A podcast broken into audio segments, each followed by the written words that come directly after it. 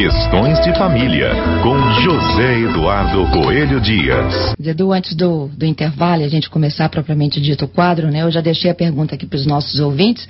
Volto a convocá-los para participar desse debate. E a minha pergunta se estende a você também. Ontem houve a comemoração do Dia dos Pais.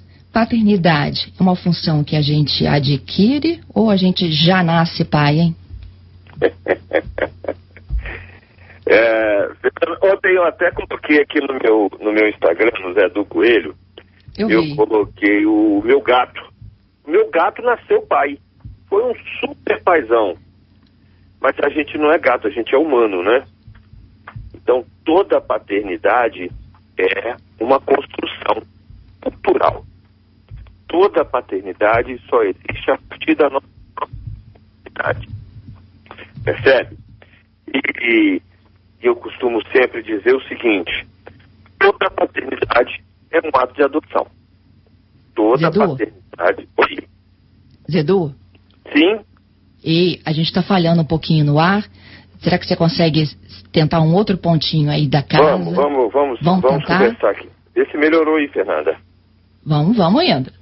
Tá, vamos lá. Eu e Zedu aqui ao vivo, nesta segunda-feira, contando com a sua participação. A gente sempre abre com essa reflexão na segunda, né, sobre a importância da família. Hoje a gente fala sobre o Dia dos Pais de ontem, né, dessa paternidade, se ela é biológica ou não, se a gente pode aprender também a ser um bom pai. Eu dizia, contigo. Fernanda, e eu dizia, Fernanda, que toda paternidade é uma paternidade adotiva. É, a gente precisa agir para fundar essa paternidade. A paternidade não surge a partir de um, de um instinto. Nós somos seres humanos. O que nós desenvolvemos é fruto da, é fruto da nossa cultura e fruto das nossas ações. Então, a paternidade só existe a partir da cultura, a partir de um ato do ser humano e de um desejo, do desejo de ser pai. Esse desejo é fundado a partir de uma mãe que e que funda aquele lugar, aquele espaço para que a paternidade seja exercida.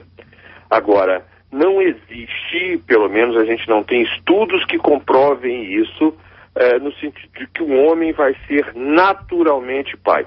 Nos animais a gente até pode ver alguns casos desses, Fernando. Mas no ser humano, nós não temos estudos que comprovem que o ser humano, por ser eh, macho né, da espécie, que ele vai exercer efetivamente uma paternidade. Porque a paternidade vai muito além do que ceder alguma célula para que a vida biologicamente considerada se constitua, né? Assim como a maternidade. Então, toda paternidade, toda paternidade é um ato de adoção. E de entrega também, né, Zedu? de entrega, tem que querer, você tem que fazer por onde, você tem que se oferecer para aquela paternidade.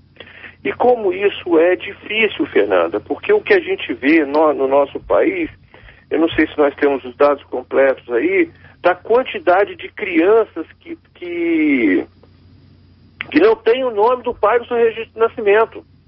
5 milhões e meio de brasileiros não possuem o registro do pai na certidão de nascimento, dados do CNJ. 12 Ótimo. milhões de famílias são formadas por mães solo, IBGE. Aí vem me dizer que a paternidade é um ato biológico natural. Se fosse um ato biológico natural, será que nós teríamos essa realidade que você acabou de descrever aí? Será que a gente teria realmente 5 milhões de crianças têm o, o nome do pai no, no registro de, de nascimento? Será que nós teríamos 12 milhões de famílias que o pai simplesmente resolveu abandonar? Eu tenho minhas dúvidas, sabe, Fernanda? É, Eu acho que a gente fala muito, né? Tem uma máxima aí, né? De que mãe não é quem gera, principalmente, né? Quando a gente fala de famílias de crianças adotivas, mãe não é quem gera, é quem cria. A máxima vale também para o pai, né? Não é aquele que ajuda na concepção, mas aquele que efetivamente se transforma naquele conciliador. A gente sempre faz um paralelo, Fernanda, com o ato da adoção. A adoção civil, formal, judicial. O que, que é adoção? Alguém procura, faz um cadastro, corre atrás, se prepara, é, mostra que tem condições de, de, de exercer aquela paternidade, é, vai a, a um juiz, o Ministério Público opina, é, enfim, aí um dia recebe uma criança e assume um compromisso de cuidar daquela criança, de, de, de, de permitir que aquela criança tenha uma, uma inserção é, é, no mundo, na sociedade, que se desenvolva, que tenha progressos como ser humano e como, como em todas as faces, em todas as nuances da humanidade, isso é adoção civil. A paternidade, Fernanda, é sempre desse jeito. Sempre desse jeito. Ela necessariamente é um ato de adoção. Necessariamente você vai ter uma, assumir uma paternidade a partir do momento que você deseja, que você trabalha seu desejo, como você diz, que você se entrega para a realização daquele desejo. Porque sem isso não existe paternidade, não existe maternidade. Então, me desculpe as pessoas que acham que basta que você seja o macho da espécie para que você seja pai. Na minha opinião, essas pessoas estão redondamente enganadas. Precisa muito mais do que isso. E, e vou até dizer mais, Fernando, vou até dizer mais. Eu nem sei se você precisa biologicamente ser o macho da espécie para exercer a função paterna. E a prova mais consistente que a gente tem disso é o, prá é o próprio fato de, de, de, como você disse aí, 12 milhões de mulheres no nosso país exercerem ao mesmo tempo a função paterna e a função materna. Então, como que a função paterna só pode ser exercida é, por alguém biologicamente é, é, macho da espécie? Eu não, não, não sabe, não, não, não entra muito na minha cabeça não, viu, Fernando? Tem um ouvinte nosso que acaba de mandar uma frase aqui que é, me emocionou profundamente. Eu compartilho contigo e com os nossos ouvintes. É o Ricardo Coelho. Ele diz: ser pai não é uma questão biológica, é um privilégio. É um privilégio. É um privilégio. Eu, particularmente, me sinto privilegiado por ser pai. É, é, é fantástico. É, dá trabalho, tá? Dá muito trabalho. Mas é, é, não troco por nada. É Mas é uma aí. construção, sabe, Fernando? pois é, e quando você falava, né, que não basta ser um macho, né, para poder dar continuidade à propagação da espécie, eu acho que tem um, um debate assim, teve uma campanha de uma fabricante de cosméticos que trouxe muita polêmica, né, para esta relação específica que você tocou agora. É. Foi aquela campanha do Boticário com a Tami. E a repercussão que isso trouxe, né, de que esse não era a melhor fotografia para o pai brasileiro. É. Que foto é essa, então? Como é que é? Não ouvi, Fernando. Que a Tami não era a, a, a, melhor forma de representar o pai brasileiro ali numa campanha ah, não, não é né, mesmo, que tinha abrangência a nacional. Forma de representar o pai brasileiro é esse pai ausente que não está na certidão de nascimento da criança, né? É esse uhum. que é o pai brasileiro que, que, as pessoas querem que represente. É, é, é esses dois, 12 milhões de, de, de pais aí que simplesmente desapareceram da vida da mãe. É esse que representa o pai brasileiro? É isso? São pais que maltratam seus filhos, que negam a própria paternidade, porque esses aí entram na estatística. Se a gente for considerar os que não entram na estatística, é muito mais, né?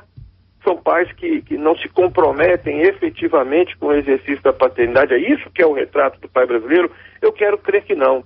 Eu quero crer que, que talvez a Tami, é, é, que fez uma, uma transexuação, ou seja, se ela nasceu biologicamente mulher, ela hoje é identificada civil, para todos os efeitos jurídicos, como homem, né? Então, o fato dela um dia ter sido mulher, hoje ela é considerada pela lei homem, não é isso? Ela é isso trans, é. ela atravessou a sexualidade feminina e aportou numa sexualidade, um gênero masculino. Então, ainda que a gente pudesse falar isso, bom, se ela é homem, qual o problema, né? Então aí já é uma outra, questão que tem que se discutir é outra. Bota uma, a gente precisa botar uma coisa na, na, na cabeça. Na pai é lugar, é função. Não é? A biologia pode até ajudar bastante, pode até interferir, né? mas é, a gente não pode ficar preso ao conceito biológico para o exercício dessa função. Tá? Embora o nosso Código Civil tenha predominantemente, tenha até a presunção de que o pai é o marido da mãe, né? É, a gente, a gente não, não, tem que pensar além do que, que é efetivamente o exercício da paternidade, do que, que é efetivamente o exercício da maternidade.